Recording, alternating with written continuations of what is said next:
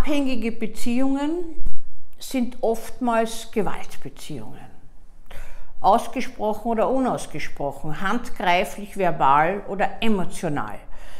Meist ist einer mehr vom anderen abhängig und meist hat einer der beiden das Sagen und der andere ordnet sich in einer masochistischen Art und Weise unter in allem und jedem. Ein Leben für sich allein ist unvorstellbar. In sämtlichen Entscheidungen wird der andere befragt, man ordnet seine Wünsche, seine Sehnsüchte unter. In manchen Beziehungen aber meint einer, den anderen bevormunden zu müssen, heilen zu müssen, ihm dazu zu verhelfen, ein besserer Mensch zu werden. Abhängigkeit beruht immer darauf, dass ich in mir selbst nicht genügend Halt finde und mich abhängig von der Meinung und vom Handeln und Verhalten meiner Umgebung mache von nächsten Angehörigen. Es ist eigentlich ein Stückchen frühe Kindheit, wo das Kind tatsächlich abhängig ist von den Eltern und im guten Glauben und im Urvertrauen im besten Fall auch das glaubt, was man ihm vorgibt. In abhängigen Beziehungen regiert oft Gewalt.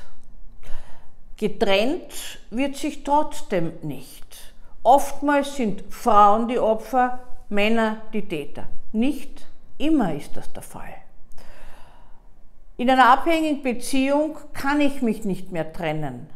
Ich erdulde alles und gaukle mir vor, dass der andere besser werden wird, dass das alles sich ändert und dass ich mit meiner Liebe den anderen dazu bringen werde. Oder ich schaffe mir gewisse Ausreden, dass besonders jetzt in der Krise oder durch Arbeitslosigkeit oder durch Alkohol begünstigt es zu Auseinandersetzungen kommt, aber dann wieder alles bestens läuft. Ich nehme mir vor, beim nächsten Mal, wenn wieder ein Gewaltausbruch in der Beziehung passiert, dann gehe ich. Es kommt aber nicht dazu weil sofort, wenn dieser Gewaltausbruch erlitten wird, plane ich schon das nächste. Erst dann gehe ich. Ich ziehe meine Anzeigen zurück, nicht immer aus Angst vor dem Täter oder der Täterin, sondern weil ich selbst harmoniesüchtig bin. Ich brauche Harmonie und die Gewalt ist, dauert nur kurz. Manchmal ist sie eine Wiederholung einer frühen, einer kindlichen Situation. Und unbewusst wählt man sich wieder Partner, die in diese Situation führen und das vertraute Klima erzeugen. Nicht, weil es so gut damals war, sondern weil es vertraut einfach ist. Häufiger sind Frauen abhängig oder manchmal sind es auch Männer, die sich abhängig machen lassen und dann tatsächlich im Glauben sind, im kindlichen Glauben könnte man sagen, sie sind allein nicht lebens- und überlebensfähig mehr. Abhängige Beziehungen gibt es aber auch bei Menschen, die mehrere Beziehungen gleichzeitig laufen lassen und die sich nicht entscheiden können für den einen oder für die andere und die immer das Gefühl haben, sie müssen alles im Unverbindlichen belassen, weil Entscheidung wäre ein Einschnitt. In gewisser Weise sind diese Menschen auch abhängig von ihren diversen Bezugspartnern und haben das Gefühl, sie können ihnen nichts antun, sie können sie nicht verlassen.